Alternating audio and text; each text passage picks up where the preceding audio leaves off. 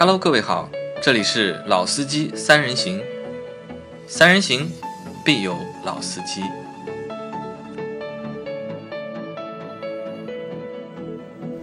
Hello，大家好，欢迎收听《老司机三人行》，我是杨磊。大家好，我周老师。大家好，我是老倪。啊，好难得啊，就是在八月份啊，整一最后一个对，今天是八月份的最后一天嘛，整一个八月份好像我们节目更新的非常少，对吧？老倪大概也是八月份第一次来参加节目，嗯，对，对吧？都是这个也比较忙一点整个八月份就是我和老周两个人，对吧？上周不说了嘛，天太热了，天太热对吧了我们也懒惰了，嗯，对但是保留节目还是更新的。呃，保留节目更新的，但是老倪没有参加嘛，对吧？那个汽车销量排行的那个节目，对吧？啊，那我等一会儿啊，我这里啊，刚刚打断了一下啊。那今天是八月份的，就是最后一期节目了。其实这个选题啊，在整个八月份里面就一直是排着的，但是一直没有时间做。因为为什么做不了呢？因为缺一个人，对吧？缺一个这期节目的就是灵魂人物老倪。对吧？因为我们在就是我在七月份嘛，买了两台车的，买了一台就是电车，买了一台广汽传祺的歼八。那其实啊，就是很久没有买新车了，已经对吧？很多很多年没有买过新车。那新车买回来之后啊，那肯定这些车你要捣鼓一下，或者是要弄一下。那那个时候我就在想嘛，那新车买回来了，对吧？我作为一个普通的就是用户，对吧？那车买回来之后要做一些什么事情，或者要为这台车做一些什么事情？那我觉得这个是值得大家去聊一聊的一个话题。那所以我就和老倪说嘛，那咱们就一定要就是选这个时间，把时间留出来来做这个事情嘛。因为在之前我已经拍了蛮多的，就是短的视频啊，放在抖音上面的。那个我车车也拿去贴膜，也去贴了那个车衣，对吧？那这个一部分可能是我们新车买回来可能会考虑要去做的事情。那今天在节目里面就就来讨论讨论，对吧？那新车买回来有哪些事情是有必要去做，哪些事情是可以去做，有些事情是没有必要去做的。啊新车买回来嘛，第一件事情加油加油！啊，要么就是充电，对吧？你说到加油，搞笑了。我那个 G N 八买回来，就是那买回来就像你说嘛，第一件事去加油嘛，对吧？啊加油就遇到问题，就那个油箱我看了一下，本来只有就是只有一格了嘛，啊只有一格呢去加油嘛。那到了一个道达尔的那个就是加油站，正好在四 S 店边上。啊，那我说加满，那我正看一下嘛，这个油箱加满大概要多少钱，多少对吧？加加加加加加，加了大概加到两百多块钱的时候，啊跳枪了，跳枪了，啊我不应该傻掉了，我傻掉了呀。啊，油箱那么小啊，就我傻掉了，我说怎么又买了一个那么油箱那么小的车？因为我的那个宝骏七三零啊，也就加到两百三十块钱就跳枪了，就加满了。我想，哎呀，我操，想买个就是大点的车对吧？就是想油箱稍微大一点，因为你买的时候没有看过油箱多大油箱？的这个容积啊，就和你的续航啊，对吧，是有密切的关系的，对吧？嗯那我一看，哎呦，怎么办？他跳枪了，他跳枪，我说算了吧，那钱先付掉，对吧？上车打火一看，哎呀，怎么只加了一半的油？啊，只加了一半。哦，那我想可能是这个油箱的，就是回路啊，就是那个空气的回路可能有点问题，就导致它那个跳枪嘛。然后打电话给四 S 店，我说刚刚加油啊，跳枪啊，对吧？他说可能是因为新车嘛，因为这个油又只有一点点，天又比较热，对吧？他当然找了很多理由嘛油。气比较啊，大，他说你可能下次你在加的时候啊，你再跳的，如果他再跳，你就再加，对吧？肯定能够加进去的。然后后来到后面第二次加油的时候，对吧？也跳墙，也是加到就是两百多的时候跳墙怎。么会这样呢？然后让我说你继续加，然后又加了将近大概一百五六十进去，那个车三百多块钱嘛，就加满。嗯，这个加油就遇到了问题，所以就是车买回来一定要先去加油，对吧？那个我觉得是这样，我我其实我买第一台车的时候倒跟你不一样，我是第一台车加完油以后啊，油枪一拔以后油喷出来，从里面蛮吓人的，喷了好多汽油出来。其实就是因为新车油箱是空的嘛，嗯，然后那个里面有负压，就是有空气有负压，然后气压不正常，然后油枪的设计其实就是它那个加油感遇到阻力了以后，它会跳枪然后其实这种问题。不止你这辆车，我在加油站加油遇到过蛮多次的，就是一台车在那边加着加着自动跳枪了，然后手工那边捏着继续加的，这样情况蛮多的。这个我觉得不算什么特别大的问题那老周说了，就车买回来加油，对吧？是啊第一，件要么去充电，对吧？一般这个我觉得是每个小伙伴车买回来你都碰到了加油和充电老周还记得啊我们那我们次去拿那个宝骏七三零的时候，啊对吧？我们也是车拿回来先去加油，对吧？加的还是九十八号啊，汽油。不是的，那不是拿回来，是那天我陪你去上牌啊，，是上牌嘛，不是拿回来上牌啊。上牌照，我们也蛮惨的。我们本来想到门口找个黄牛帮我们走上牌流程的，想付个两百块钱，对吧？结果可能这个车实在是太看不上？太看不上了。门口的黄牛看到我们这个车开进去啊，完全没有搭理我们的意思。最后我们自己走完上牌流程的，其实蛮简单的。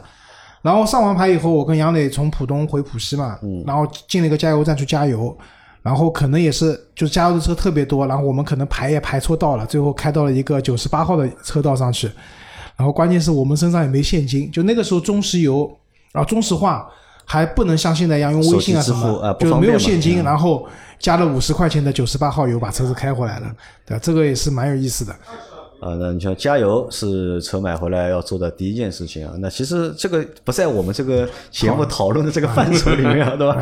我们来讨论第二个，就是新车买回来之后啊，里面有没有必要就是去绑个红丝带，或者开到庙里啊去这个开个光，对吧？我觉得没什么必要，好土啊！我觉得。好土的，对我看到好多车什么在反光镜上，新的时候呢还好，但很多人绑着也没有解掉的习惯，就时间长了那个丝带嘛褪颜色黑丝带了。啊，黑丝带，而且褪色颜色会染到那个车漆上面去的。对的，我觉得这个其实没什么必要。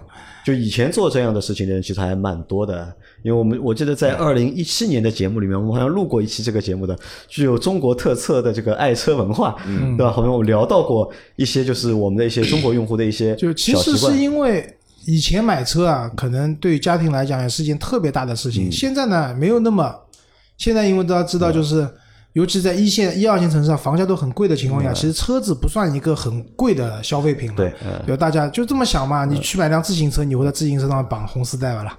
不太会的，对吧？那很对于一线城市来讲的话，相对于房价，可能买一台十万、二十万左右的这种家用车的嗯话，其实不是很贵的，那可能也就不会去干这个事情。啊，那但另外有一件事情，我觉得每个人应该都会干，新车拿到手之后啊，会拍个照发个朋友圈，这个我觉得应该会这样做的小伙伴应该还蛮多的。啊，这个确实我也这么干的，对你也这么干的，我也这么干的。老倪这么干过没有？我没有，老倪没有，老倪比较淡定，啊，老倪淡定对吧？因为老倪年纪大了，和我们这个心性啊 对吧？不太一样，其实是老倪基本上不发朋友圈，我基本上不发。很少发的。对他什么事情都不发朋友圈。好，那我们这个都是也算也算题外话，我们来聊聊聊聊正经。其实真的就是新车拿回来之后啊，就是我们可能会做的很多事情啊都是和一些改装或者和一些加装、装潢对吧啊？装潢对吧？或者车的美容是有关的。我们在买四 S 店买车的过程当中，一般情况下都会被强制。搭售一个就是装潢装潢包，装潢包对吧？或者有一个我们叫说的难听叫强奸包嘛，对吧？一般都会有。你特别是你去一些就是 BBA 啊或者一些豪华品牌，你去店里面买车，反正就是越贵的车，品牌越高的车，他们通常来说这个强制的装潢包嗯嗯会比较贵，嗯，对吧，BBA 水平的基本上都在万元上下，对，对吧？买到保时捷水平的基本上两三万块钱，嗯对吧？买合资品牌的，比如说别克什么的，可能就几千块钱。嗯，五对，千块不可能，最起码要你个八千块。啊、我可以谈的嘛，对吧？五千到八千，然后再买的便宜点的，意思意思，你之前保金就没有，对吧？好像哦有一千五，一千五啊，啊一两千块一千五反正都有嘛。嗯然后呢，通常这个装潢包呢还会给你选的，这个包里面包含了，比如说它有 A 套餐、B 套餐，啊，对的，你到底怎么去选，对吧？怎么去选？我们可以先梳理一下，啊就是说常规的这个通常的装装潢包吧，升值包，或者说按照杨磊的讲法，叫强奸包里面大概有点什么东西啊？啊，我们先不去说它这个多少钱，只是按照项目，我们前面也讨论了一下，大概有这点东西啊。呃，如果没有完全讲到的话，请小伙伴们来指正一下啊。我觉得第一个肯定会有的是贴膜，贴膜，这个是大件，这个是这是个大件啊，里面的一个大件，啊这是个大件啊。然后脚垫，脚垫啊，啊小件啊，这个小件啊原厂脚垫，啊，这个是必配的。对不对？然后呢，现在有很多呢，就是我们说的标配要升级一个行车记录仪。啊，行车记录仪呢，还有原厂的和非原厂的，没有原厂的啊。行车记录仪没有原呃厂的，不不，有原厂的概念就是打了 logo 的叫原厂的。其实呢，这个厂家是不现在生产行车记录仪的我。们现在这个就是原厂就是带 logo，哎我觉就是得倒厂家认可的我觉得如果说。啊，其实 logo 肯定也是假的，就跟以前老王跟我争说他马自达上的那个胎压监测是原厂的，因为他开机的时候有马自达 logo。其实我倒觉得，所谓原厂不原厂啊，就是我车上装的那个就是无损安装，就是它那个安装位啊，是把那个后视镜的后面那块盖板拆掉了以后，把那个行车记录仪装到那个位置的，就是它没有额外凸出来的。这种行车记录仪，我觉得更接近我们讲的原厂这种概念，有没有 logo 倒无所谓。对吧？然后行车记录仪它跟影像有关，我再讲一个跟影像有关的倒车影像倒。车影像，但倒车影像现在好像相对少了。因为现在大多数的车型啊，都配备了就是倒车影像这个配置。你看的车还比较高级，有很多哎，车子还其实不是的，我跟你反过来的，你越看就是普便宜的车，它越有这个配置。啊。反而呢，你去看那些就是高级品牌，啊对吧？可能他们一些入门款的车型啊，它是不带啊，所以一般会，比如说你买个入门的 C 没有，对吧？通常会忽悠你装个什么呢？三六零，三六零啊。啊，全车全景倒车影像像嘛，有这你普通版的就是一个倒车影像，嗯。然后升级款的对吧？给你个三六零360的倒车影像，对的，对，那么还有比如说呃，美容装潢的那个类目啊，就是我们说的什么新车买回来啊，镀个金，啊镀个金啊啊，封个釉，对吧？这个啊啊，可能四 S 店说能免费送的，对吧？这个是属于都不是没用开光啊，都是放在那个都那个是放在那个包里面都在包里面就是包那个包包里面嘛，对吧？那么比如说还有一些 SUV 的车型可能会说，哎呀，底啊盘装底盘装甲做一下对吧？SUV 对吧？可能会有底盘装甲这个需求。底盘防锈，我们也有可能对吧？对对对，那么这个基本上是就是说常规的，我们说最普通的包里面可能会带的这些啊，那。你看啊，就是这个常规的这些东西里面啊，我们看一下，现在是二零二零年嘛，嗯我们就是闭上脑眼睛啊，脑补一下，回想十年之前，对吧？我们在买第一台车的时候，好像那个包里面也差不多也是这些东西，不是没有只是有些东西没有没有行车记录仪，肯定的。行车记录仪有，那个时候没没有有没有，但是我买倒车影像没有，好像我买车的时候跟你讲，我当时加装什么东西啊？第一个东西膜应该有，那个车窗膜应该有膜自己贴的，嗯那个时候加装什么东西啊？加装了一个 CD 机，啊，CD 机啊那个时候的车子是卡带的，然后自己装了一个 CD 机，这是我装的第一样，车上装的就是一样东西。第二样东西什么呢？遥控钥匙。啊，遥控钥匙，哎我那时候钥匙不带遥控功能的，就是那个时候我的车钥匙拿出来是一把钥钥匙匙，边上是一个遥控器。遥控器嗯，可以摁的。然后我当时主要就装了这两样东西。嗯好，那么呃，前面说的这些，比如说装修包里面的这几个大类啊，就是说主流的吧，我们说主流的，那么大家可以呃讨论一下啊，就是说哪些东西还值，或者说是不值的哎、吧？或者说是你已经被人家强奸了，那你总挑一点性价比高的，对吧？就是说用得到的东西，有些东西说实话呢，也就是装了也没什么用，对吧？对或者说是基本上没有什么存在感的这个东西，对吧？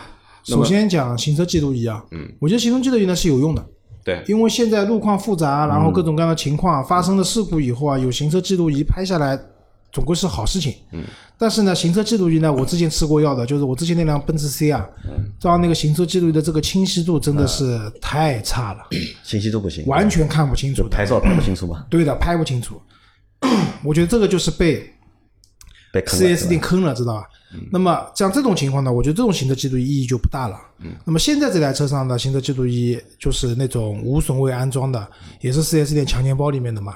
但是它的清晰度各方面，因为我它是现在都比较流行什么，就手机无无线连接嘛，嗯，对，无线连接了以后然后你可以去看里面的视频，可以去下载。那我当时也，其实我也很少去用，但是我的最早的时候比较好奇嘛，然后就把它下载来看一下。新鲜对吧？整体来说，这个里面的清晰度啊，各方面啊都还不错，至少是看得清楚的。就你们两台车是都有行车记录仪，都有。我我那辆 smart 上没有，那你宝马五系上面是有的，呃，对，宝马五系上是有的，对的老的那个就是 RDX 上面是有的，有的，对吧？这个是我的这个装潢包里面含的这个，也是被强奸的，对啊吧？，对，因为 smart 没有装潢包，没有装潢包这辆车买的时候没有装潢包，就收了一个几千块钱的服务费，没有任何装潢的东西，也不送任何东哎，西。那你看，就是你现在开车开的最多的，其实还是这台 smart 嘛，啊平时都是这台 smart 在开。那你为什么没有考虑去装一个这个行车记录仪？为什？么啊？就是其实其实不是一碰到双十一啊、六幺八啊，我都考虑去买一个。但是买了以后呢，有个发现有个问题什么呢？就是说一种情况就你装了以后，它那个接电就用点烟器来接电，对吧、那我觉得我车上已经就是有那个就一个点，smart 这个车比较痛苦，就一个点烟器它也没有 USB 的那个，就是 USB 口有，但 USB 口的话，那个供电太弱了，给手机充电可能都不行啊。就是充进去的电没有跑得快，对？所以我那个 USB 口就接了一个线，就是给手机充电的，所以没有多余的这个口去干这件事情了。那么另外一种呢，就是走线，然后把它直接接到那个保保险盒里面去。对，保险盒里面去，但这个呢，以我的动手能力来讲呢，我搞不定。然后叫我出去弄呢，你又懒我又懒得去弄，所以就是这件事情一直搁置了，没有去下个礼拜跟。我去弄吧。我说的 Smart 已经装好了行车记录仪，你装好了很行车记录仪，便宜，而且比我现在讴歌的清晰度还要高。还要高是吧？啊，这个考虑我讴歌也去弄一个的我讴歌的那个是七二零的，现在那个是幺零八零的。啊，因为说句实话，我觉得行车记录仪还还是有用的哎，你们知道行车记录仪怎么会流行起来的吧？不知道碰瓷多的不不，我跟你们讲啊，这为什么会流行这东西啊？其实台湾地区，嗯，原来有个艺人，那个艺人叫名字我忘了，他就是讲司机非礼他，嗯就是司机非礼他，然后这件事情当时在台湾闹得蛮蛮蛮厉害的。然后其实我不知道司机有没有非礼他，但我看他这个样子嘛，司机应该也没什么兴趣非礼他的。然后后来台湾地区所有的出租车司机，前面一个后面一个全部装起来，就是为了避免发生这样的一些纠纷。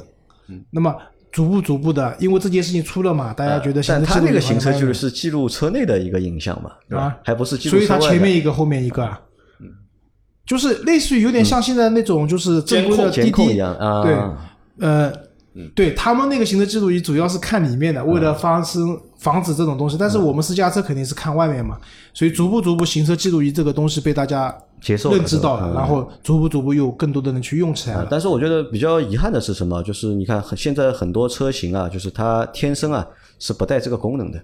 有的车它是天生带这个功能，出厂它就带一个行车记录仪，但有的大多数都不带嘛。其实有三六零的车型，前置有摄像头的车子，都可以做到原生有行车记录这个功能的，只不过大部分的厂家都没有把这个功能做出来。没有做出来。对，因为我知道，比如说像一些我们尤其的新势力造车的那些电动车，有很多车子它是，像包括特斯拉应该也可以的，就是行车的时候可以帮你做记录的。因为威马是有的嘛，威马我看它那个车就是它天生带一个那个摄像头。你看，你像我那辆小鹏好像也是，像那辆五三零的话，其实是有三六零的，前置有摄像头，而且那摄像头清晰度还很高，但是它没有给你做这个记录的功能，所以就没办法，好，那一个行车记录你们觉得应该卖多少钱？几百块钱吧。几百我觉块钱。得应该五百块钱以内。500现块钱以内就像老倪讲的幺零八零 P 的，现在一个行车记录仪两三百、哎三四百，现在这个东西啊，其实是越来越便宜了，对吧？以前的话，可能一个东西要卖你一千块，或者卖你一千大几，对吧？那现在可能就三百块钱左右，对吧？三五百块钱吧，我们都能选到比较好的包安装的费用啊，这种东西我觉得是可以的，对吧？啊，那这个，但是这个如果体现在强钱包里面的话，它应该也会有个价值嘛，嗯，一？千两百八，啊，一千两百八，对吧？我们要可能还没有你两百块钱淘宝上买的好，要去打个三折，对吧？它这个实际的价值三折，要打个三折，要二折，二折要打个二折，两三百块嘛，也就差不多了。两三百块啊，对的也就两三百块差不多。但是呢，呃，与其选的话，那肯定这个东西还是算能有用的，啊，还因算有用为我的概念是，强奸包的东西呢，反正现在我们这个市场上确实挺恶心的，但是你要买呢，你要去反抗这个事情呢，也挺难反抗的。那么怎么讲？就是与其对吧，怎么样，还不如享受。那怎么办？还挑点实用的。挑一点实用的，对价值相对自己喜欢的东西，对吧，这个东西至少比脚垫要贵一点嘛。嗯，啊，脚垫的好。那么第二个说的是这个贴膜，贴膜对吧？就啊玻璃的那个贴膜，对吧？玻璃的贴膜。啊，说到玻璃贴膜，我觉得还蛮有意思的啊，就是我不知道为什么现在就是所有的小伙伴，就是车买回来啊，都要去动脑筋贴这个膜。嗯，我当时就是第一台车上库嘛，买回来的时候，就是我这台车自己都不知道怎么开，都不太会开的情况下面，对吧？我那个想的第一件事情就是要去贴膜贴个膜贴个膜，对吧？那后来我想一想，为什么？因为我发现我身边所有的小伙伴，他们车买回来，他们都去贴膜，对吧？那那那个时候我也搞不清楚这个贴膜到底要干什么用。好像这个车买回来不贴膜的话，这个玻璃窗不贴膜，对吧？这个玻璃窗好像要坏掉一样？我你们是有没有这个就是给车贴膜的这个习惯？嗯，我基本上每辆车都会做贴膜。你是每辆车都会做贴对，膜而？且呢，呃我选的膜都不差，就不太会那个老倪买车比较早嘛，你最早的一台车是几几年？零零年零零年就是有了自己第一台车嘛。对那个时候你贴膜了吧？给车贴了呀，有贴吧？那个时候也贴有贴有贴膜有贴，买回来以后就贴。有贴膜存在了很多年了，但这个又很神奇啊，外国人是不贴膜的，对吧？我们说这个汽车文化是从外国进来的嘛，对吧？呃那这个是谁发明的？也不一定说不贴膜，呃，或许说呢，因为可能各个国家的这个对于这方面的规定不太一样，有的呢是你必须是透明的玻璃窗，啊，你不能贴有色膜，但但是也不是说不让你贴膜，对吧？那么有的呢说是不贴的，那很多呢就是老外呢，其嗯实很多都是呃比较节俭的，我觉得就是说啊不是的，我很多觉得跟节俭没关系。我我我觉得是这样的，就是贴膜这个东西呢，肯定是中国是全世界最大的市场，嗯，这个大家都同意啊，肯定是中国全世界最大的。窗膜还是手机膜，对吧？啊，手机膜啊，就是高分子聚合材料这种研究，对吧？那么为什么贴膜呢？其实就像你讲的，车买回来车还不太会开的，贴膜为什么呢？源于当时我们买这台车，其实对我们来讲是一个很贵的东西很，贵重的一样东西。我希望给这辆车去配一些保护性的保装饰，对吧护性的东西也好，或者怎么样的东西也好。那么那个年代其实可以改的东西不多，膜是一个比较常见的。贴膜是一个比较，那你像我们常听到的像龙膜，龙膜那个年代就我的零啊几年买的就有了，啊对那个时候龙对吧？就有了，对吧？然后类似这样龙膜已经，算晚的了，应该是最早的应该是雷朋，哎，对雷雷朋是老牌子嘛，对就是这个一直有。啊，我第一辆车贴的膜就是雷朋的，对，我想起来应该雷就是雷朋的，对，有中文字的雷朋。嗯，然后呢，老外为什么不听呢？我觉得第一个就是说，我们和他们当就是那个时候也好，现在啊，其实还是处于一个用车的不同阶段。对他们讲，车就是一个代步的东西，他们不会为这个车去做很多的这种所谓的加装。嗯，你想跑到欧洲去看看。大量的车子都还在用铁轮毂加一个塑料罩子。嗯我们我们现在中国现在 你想想，我们现在中国现在我们能买到的车子里面还有多少是铁轮毂的车子加个盖子的车子？很少了，真的很少了。啊，这个备胎里大概是有对吧？备胎里面是铁轮毂，对吧备胎那当然？备胎里是铁轮啊毂。我我都看到过备胎是全尺寸的铝合金轮铝合金毂的车子都有对吧，但现在少了，现在少了，为了降成本嘛。所以我觉得还是跟用车理念有关。嗯我们会在一台车买回来以后，给它去搞这个那个啊，就就美容啊美容美发或者。是或者按照老老周的这个说法，就是中国人改车或者是做这些事情啊，出的出发点和老外不太一样。我们的出发点是保护这台车，嗯，对吧？让它就是。这个不贬值，对吧？或者变得就是保持它这个新鲜度，对吧？保持这个新的这个状态，对吧？出于这个，对吧？那可如果这样说的话，我觉得也说得通啊。你看我们小时候家里面有各种各样的家用电器，对吧？你看一下，好像所有电器都有罩子。对啊你想不是冰箱没有罩子，对吧？空调啊，空机有罩调有空调的罩子，对吧？电视机有电视机的罩子，不是罩子的问题，音箱有音你们箱的罩子家里面像我以前电视机的遥控器都给你贴成膜，啊，就是那个塑料袋包一下，对吧？不是膜？就是有膜的，也有膜的。啊，你这个是后面的这个啊，人家做了一个壳子一样的，基本上塑料袋时间长了以后很恶心的，我跟你讲，对吧？所以我还我觉得啊，就是贴膜这件事情呢，我因为老倪讲他每辆车都贴，我是这样的，我的车是除了第一台车是自己我我爸爸给我找了个路边摊帮我贴掉的以外，我的车子买的时候四 S 店强奸包里面有我就贴掉，没有我就不贴了。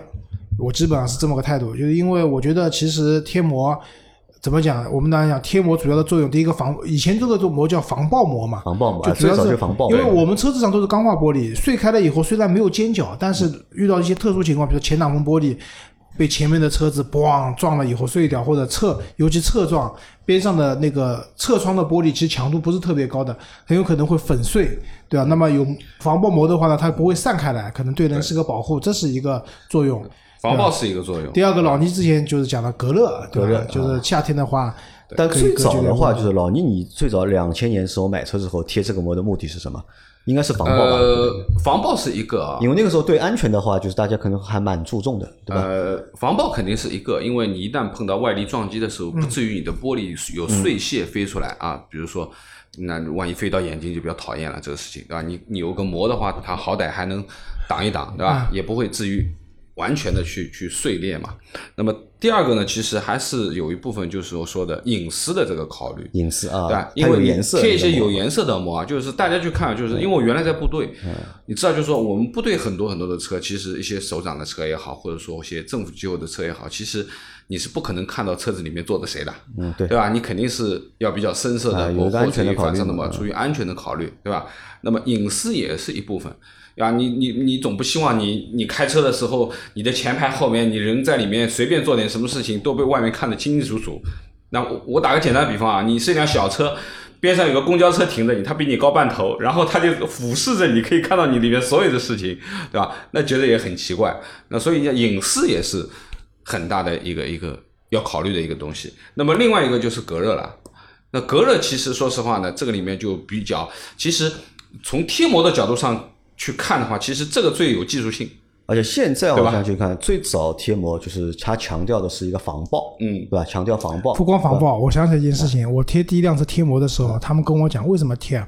就那个时候还蛮流行砸车窗、拿车里哎，面东西的。对对对对他们跟我说，贴的膜，第一个呢看不清楚里面有什么，第二个呢还防盗这，隐私啊，砸也比较难砸。对，就是你梆一砸以后，本来玻璃碎了就拿了，那个防那个膜一贴一砸以后，玻璃碎了，但是膜还脏在那边，也还不好弄，砸车比较难砸。防盗，那这个就是第四个，叫啊防盗。原来原来贴这个车窗膜还有防盗的作用。哎，对你，你想你这里面要是有什么，像以前大家知道，就是有的人比如说 GPS，嗯。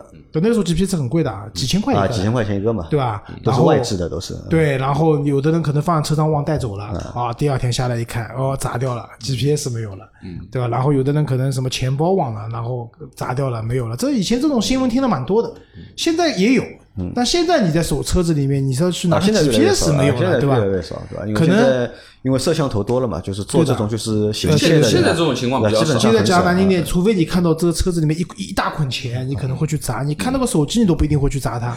就像杨磊讲的，这个犯罪成本和风险和收益不对等了，不成正对吧比嘛对对吧，这个关于盗窃这件事情，我是亲眼见到过，那我家里遇到好几次了呀，就是车窗被砸掉嘛。车窗砸掉。啊后来就大家像我们家大人，他们都有习惯，现在就是出去办事啊，或者我们出去玩对吧？到了一个地方，如果要停下来的话，他们都一般都会把那个包啊放到后备箱，后备箱都会放到背后备这。这也是我一个习惯，就是你看跟我一起出去，包括我们几个小伙伴一起出去的时候，有的人会喜欢把，因为嫌重嘛，就喜欢把包往后座一扔啊什么，那我就提醒他们，你要么背着，要么就放后备箱就不要害我的车被砸掉，啊，不要害我的车被砸掉。其实这个真正的，因为我感触比较深的，就是在某会所门口，是离着大概有小五十米的距离，我是亲眼看到一个人砸车，然后很快的速度，就是拿锤子砸完了以后，把后就是我们说的这个这个轿车的后座的这个搁板这个地方有一个包，啊就这样，那就砸后挡风玻璃嘛。就直直接拿走了。他砸的是三角窗还是？啊，那他比较算还算客气啊的，三角窗因为是最便宜的。我告诉你，三角窗很贵，你信不信？甚至于比你后挡风玻璃还贵。啊，是吧？啊，那就咱们还是个贵的窗。为什么？啊因为你我们说的侧窗玻璃也好，或者说是前挡玻璃也好，乃至于后挡玻璃也好，其实都属于常规易损件三三角。窗对吧？三角窗没贴不到那三角窗这个膜大家不贴的对吧？太小了，因为 啊贴的那时候没有贴，要贴一般都会贴，都会贴。但是呢，膜说实话膜，是他们根据尺寸形状裁出来的呀。你你到 4S 店说，你说我换三角窗了，你去看三角窗的报价肯定很贵。啊，好吧，我没有换过，我不知道，我我碰到。过一辆车，说三角窗比后挡贵的，我跟啊你，说。那所以这个先收回来啊，就是你看，就是膜是以前是拍这些用处嘛，对吧？嗯但现在的话，我们再去贴这个车窗膜，强调的点就不一样了。嗯现在很少有看到有厂家在做广告说他们的膜啊，什么防爆啊，嗯对吧？什么就是防盗啊，对吧？这个就不会说了嘛。现在说的都是什么？就是什么紫外紫外线的隔绝，对嗯吧？隔呃红外线的一个隔绝，对吧？说的好像都是以这个。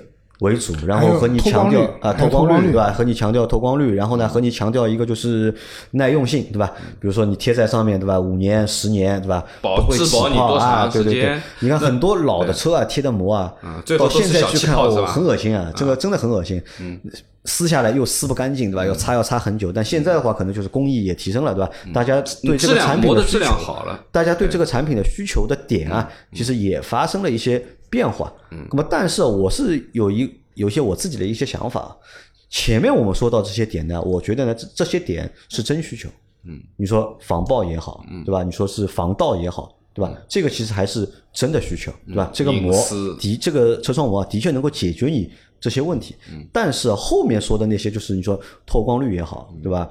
或者那个就是隔热率也好，这个呢，我觉得可能不算一个就是，我觉得是像一个伪需求，我觉得。那其实是这样的，就是说，呃，如果说我们去考虑看膜这件事情啊，因为最近其实大家贴膜贴的蛮多，我也我那台车那跟杨磊也一起贴了个膜，然后我前几天记得我们去小四的那个时候，我们开了五个小时的车，我回来以后晒伤了嘛晒伤了嘛，啊我的这个这个小臂就脱皮了，就白的一花，就但说明原来那个膜有晒伤应该是紫外线晒伤，不是红外线晒伤，呃，可也可以这样讲吧，对吧？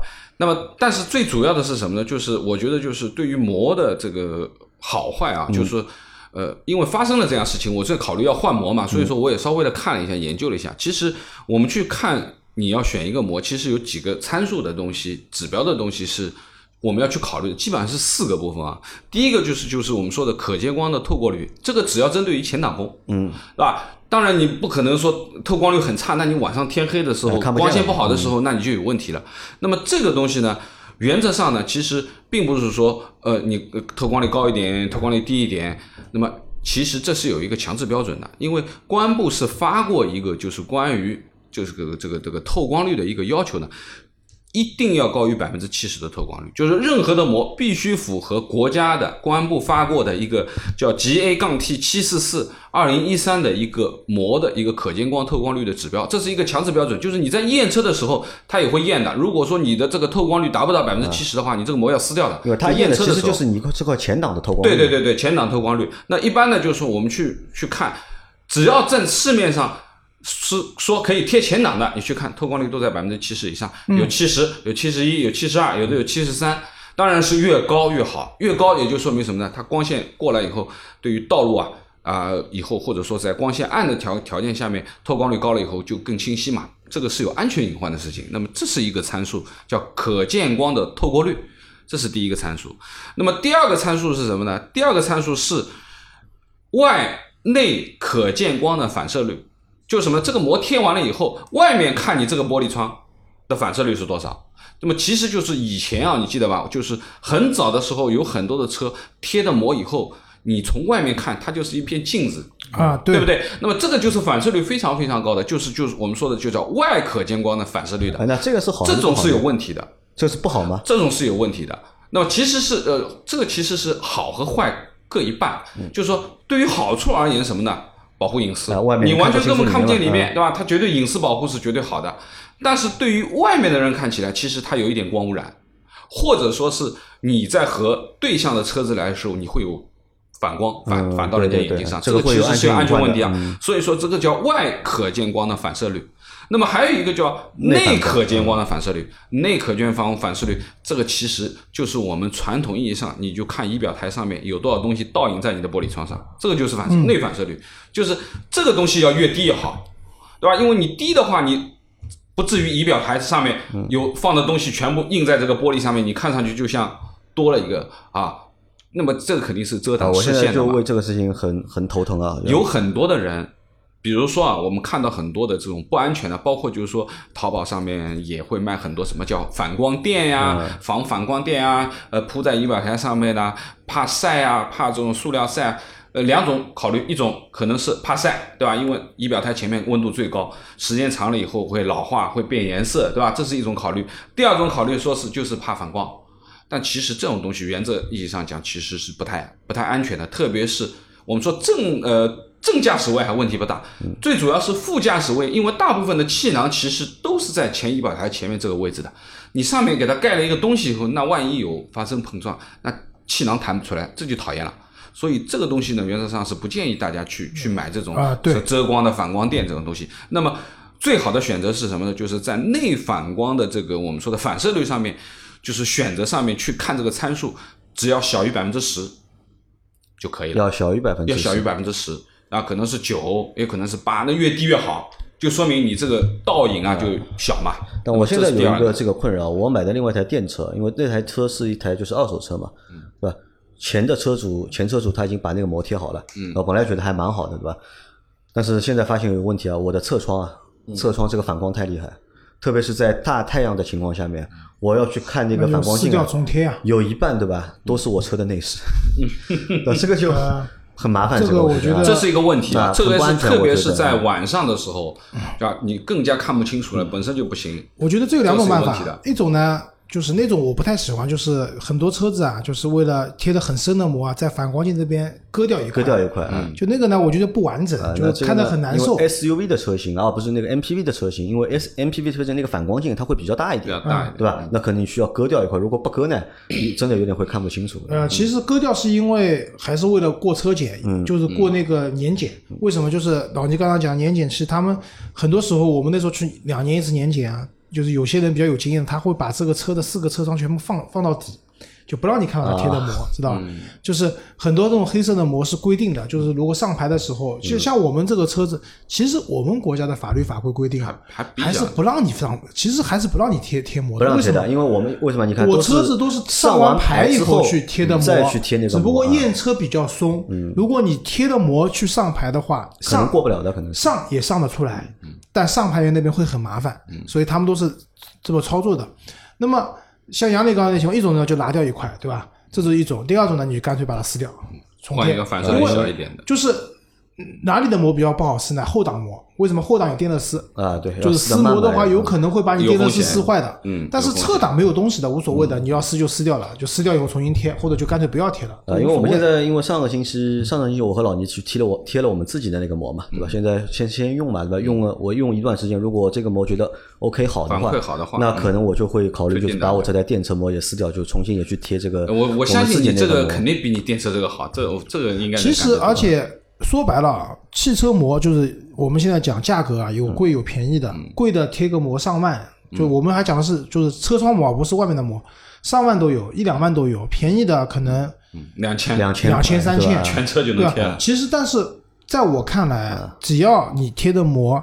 透光率这些东西符合法律法规要求，或者老倪刚刚讲的，对吧？比如说隔热，基本上市场上都是百分之五十五因为。老倪前面还没说完嘛，因为老倪前面只说到了就是内我说了外的一两个嘛，一个是透光率，一个是反射率。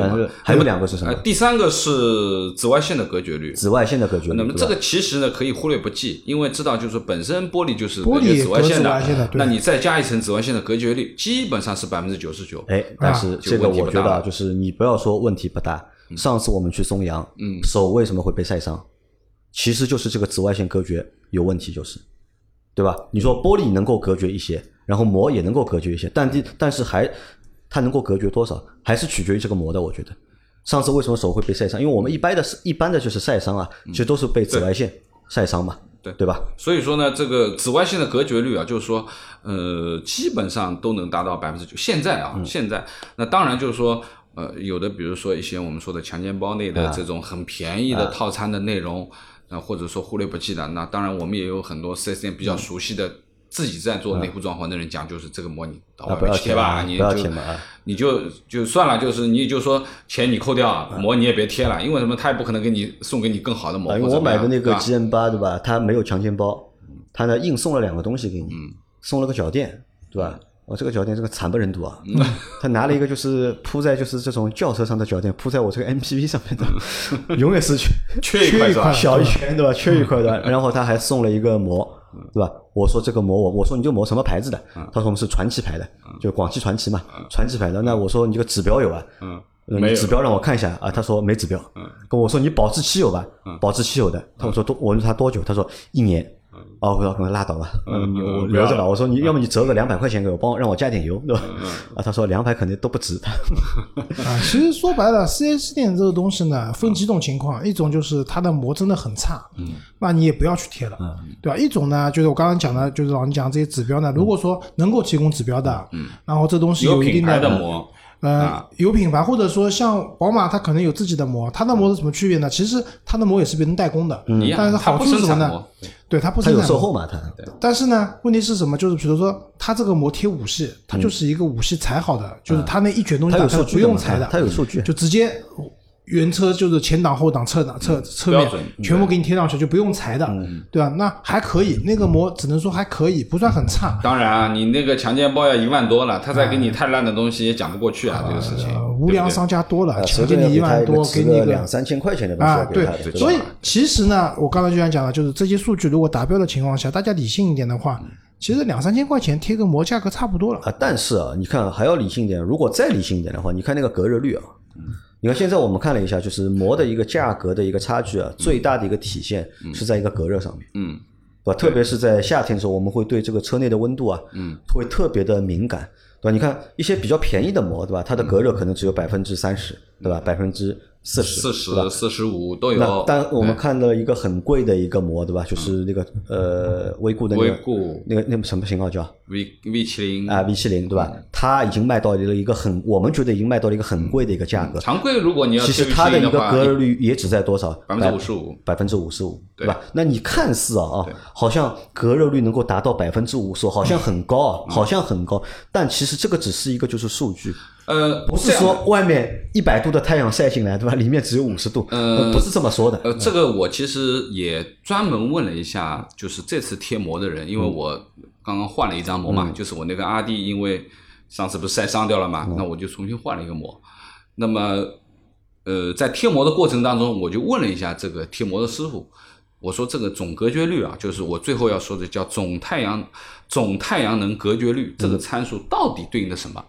那么为什么前挡是一个，比如说只有百分之五十五，前面说的五十五这个数字，但是侧挡它可能会有百分之六十八，嗯，其实颜色不一样对，吧？因那么为前挡的透光率高啊，啊，透光率的问题。一个是这个问题，第二个，那么他说你不能这样去看的，它这个参数标是有两种标法啊，这个是贴膜的人在说的，就前挡的这个百分之五十五的隔热啊，某品牌我就不报我那个品牌什么品牌了，反正是一个品牌膜啊。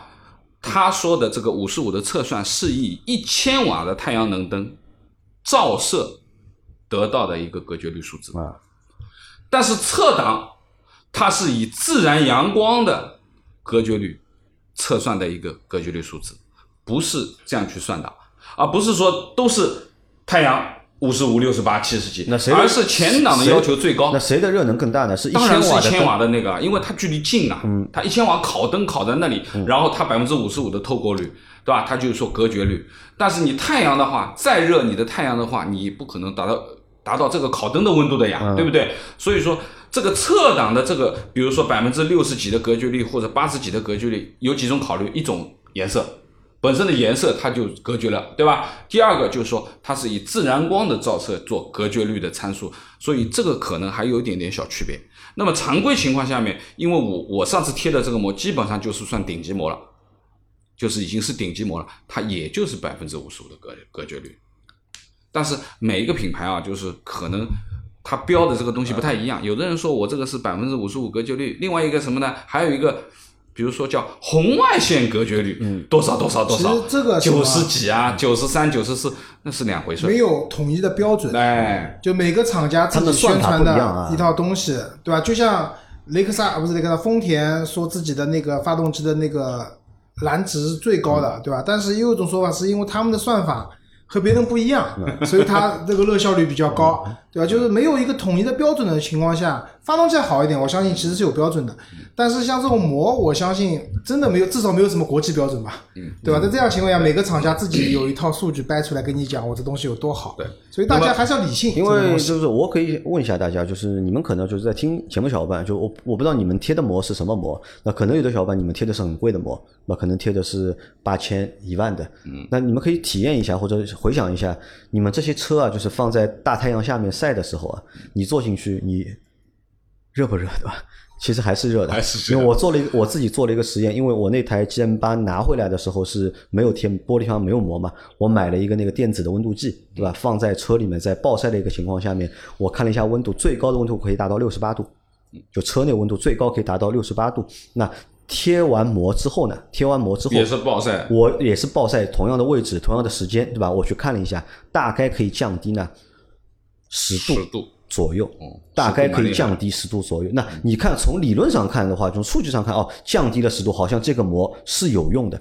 但是说实话，五十八度和六十八度，人坐在里面都是吃不消的，对吧？都是吃不消，对吧？可能是一个是嗯八分热，对吧？还有一个是七分热，对吧？当然就是说，这个你不可能完全靠这个膜来隔绝热能，最终还是需要你的空调来循环空气，那然后它可以降温，对吧？那么你进来的光线和热能越少，那相对而言，你的这个这个空调的负载的能量就越小嘛。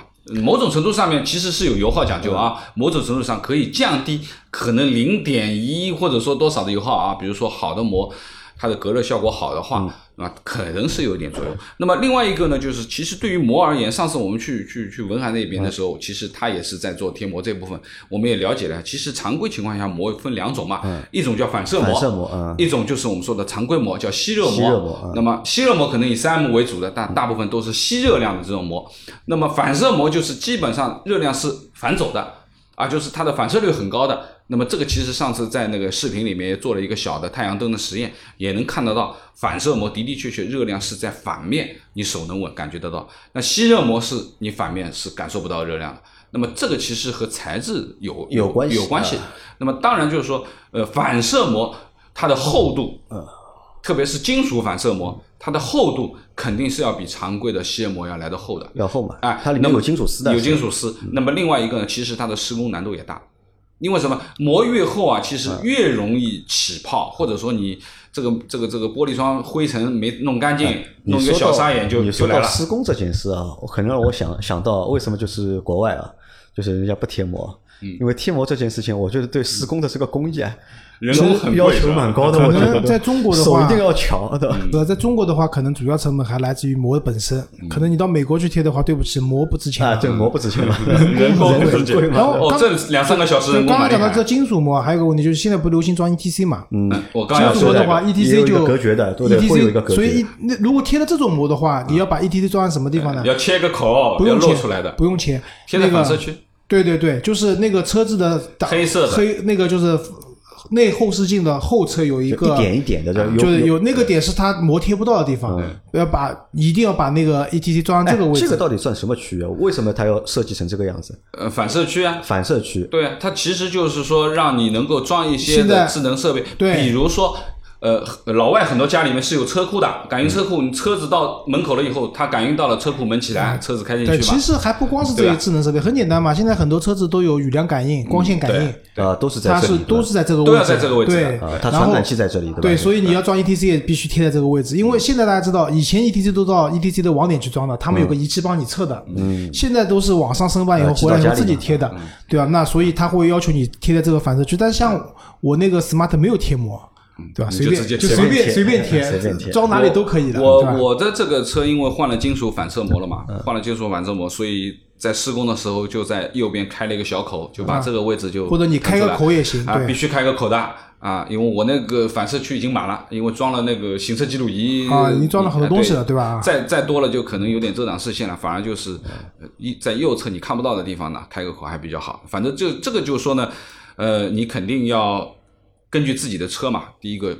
啊就是去选择啊膜和你的功能，包括说价格，其实这里面讲了四个参数，这四个参数里面其实比较有含金量的参数，可能还是那个太阳能的总隔绝率这一块的东西会会比较有含金量，其他的我觉得也不是太多。但我的啊。看法和你稍微不太一样，我觉得大家可能还要主要还是看第一个、第二个吧。我觉得，因为第一个、第二个啊对你实透光率吗际对实际的使用来说，这个是比较关键的。我前面说了吗你说隔热不隔热，对吧？我觉得这个其实说实话，我觉得不重要。你贴个一万块的膜和贴个就是三千块的膜，它能差几度？你能把车停在大太阳下面对吧，一个是五十八度，一个是我六十五度，我倒不没有这个价值，我觉得不值这些钱，对吧？你给我差个五度或者差个六度，对吧？不值这个就是关键是产品的这些差价。如果说不贴车内温度三十度，嗯贴了以后变成二十五度，那就厉害了。但是做不到的。刚才是杨磊是那种暴晒下温度很高的情况，它会差那么多度。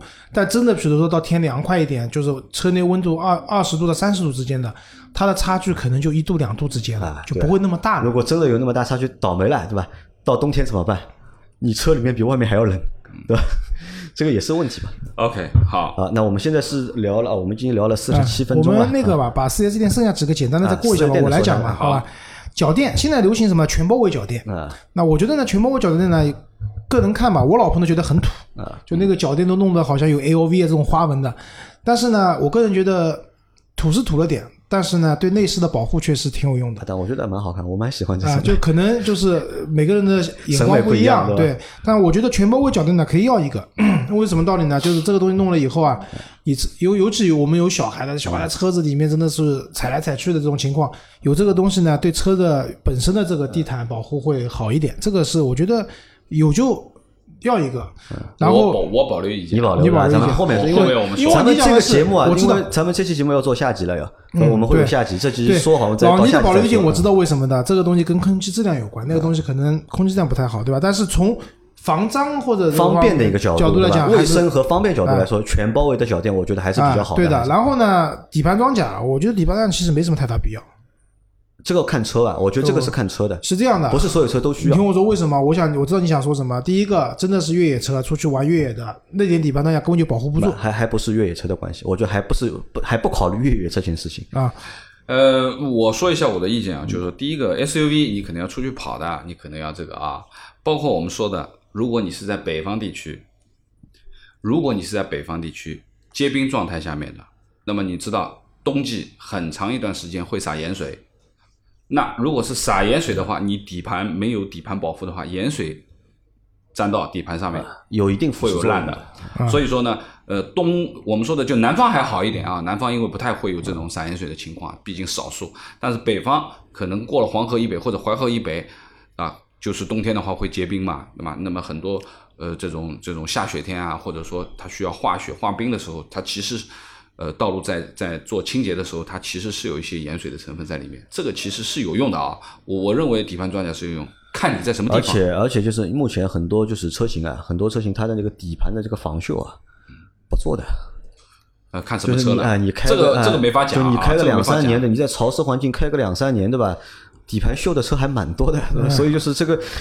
有时候如果这个我就像我说的要看车型嘛，呃，有的车型它如果不是很地道的车型，对吧？那底盘装一下其实也花不了多少钱，那这可还是有必要做总一下。总结一下就是什么呢？就是说我们抛开越野这件事情，因为我觉得越野这件事情呢，有没有底盘都没有区别，都一样的，其实。都经经不住刮的。那我同意老你讲的，第一，如果是北方地区，就化化冰的化雪的时候撒盐，那你可能都站在底盘上有腐蚀性，那我觉得这个有可能有必要。第二个呢，还有就是根据你的车型来，有的车型下面这个底盘呢，尤其是那个什么，就是有些我不知道现在有没有，以前我们会有车连那个发动机的下护板都没有的，就直接有底壳是暴露很多现在外面的。在也有很多，这个倒是我这个看法，我倒和你不看法不一样。这个大概是厂房大概设计过的，大概是有的他觉得没有必要装，所以他就没有下护板。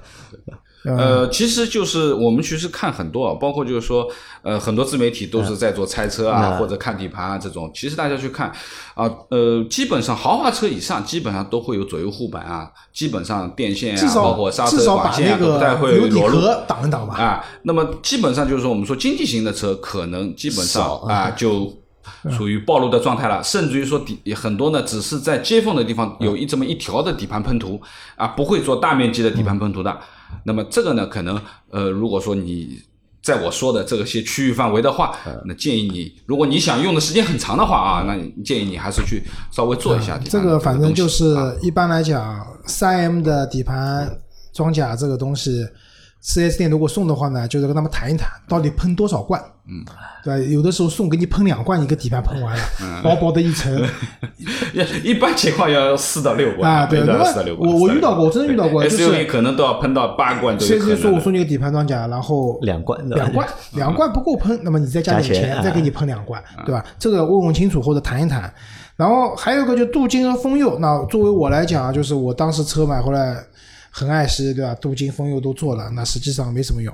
那好看是好看的，就做完之后刚做完几天。几天几天真的亮，亮的像镜子一样亮，但真的就是几天，意义不大，然后花了还蛮多钱的。那我觉得 四 S 店送的话呢，你可以跟他谈一谈，换一点其他什么东西吧，或者换次保养，嗯对吧换次保？养反正你也要这个实惠，对吧？你这个东西其实真的意义不大。呃，其实呢，像老周说的这，我觉得对的，啊就是如果有办法能够把这些强奸包里的东西啊，都换成保养的话，那没办法，那没办法，那就这不干了这个我跟你说那那这个就不叫强奸包了，这个叫保养包。保养包？这个肯定不可能的。但是呢，这个变爱心包了，那？反正我觉得镀金封釉这东西，因为说句实话，新车买回来你确实比较爱惜的，淘宝上去买买买点材料，自己手工去跟自自己的爱车去建立一下联系，就像沈腾说的，这个车我要感应一下，对吧？你可自己去擦一擦，其实也蛮有意思的，或者买点水蜡自己涂一涂也蛮有意思的。我做了，对，然后我觉得镀金峰又是没什么太大意思的，好吧？然后刚才讲到还有什么倒车影像，反正倒车影像通常来讲，4S 店帮你装的这种清晰度啊、准确度啊都不是特别高的，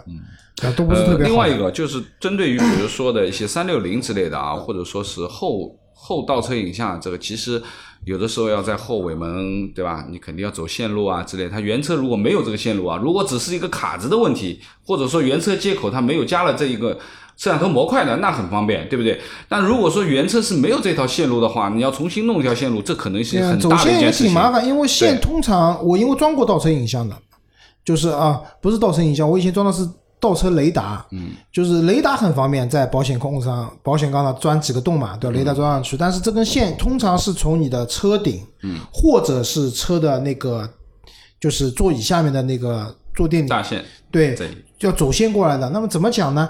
要拆很多东西，要拆很多东西，这是一个新车拆了以后，可能也比较比较那个，对吧？要装别看，自己别看了。另外一个，另外一个，我觉得就是车子这个东西线路改过了以后啊，还是会有一些这种短路啊、自燃啊这种风险会增加，对吧？所以我觉得电路部分的东西，其实非原厂或者原插位的，我不建议改。啊哦，对的，所以这个东西的话，我觉得倒车影像的话，可以买那种无线的，现在有那种无线的倒车影像的，对，我觉得就买，可以，因为如果买普通车的话，或者买价格比较便宜的时候，反而 这个配置都是带的，都都是带的。那其实我们在这一集里面啊，我们聊了很多，就是常规的那些，就是车买回来之后有哪些地方可以去对，我们现做的是 4S 店会强奸你常规做的一些东西我们到下一集可以用啊哪些我们到下一集呢，我们聊两个就是高级一点的，嗯或者是在近几年出现的一些就是新的花样。四 S 店不一定强奸你，但是呢，很多朋友会自己花钱去做的一些东西。啊、对对对对对，好吧，那这期节目啊就先到这里，好吧，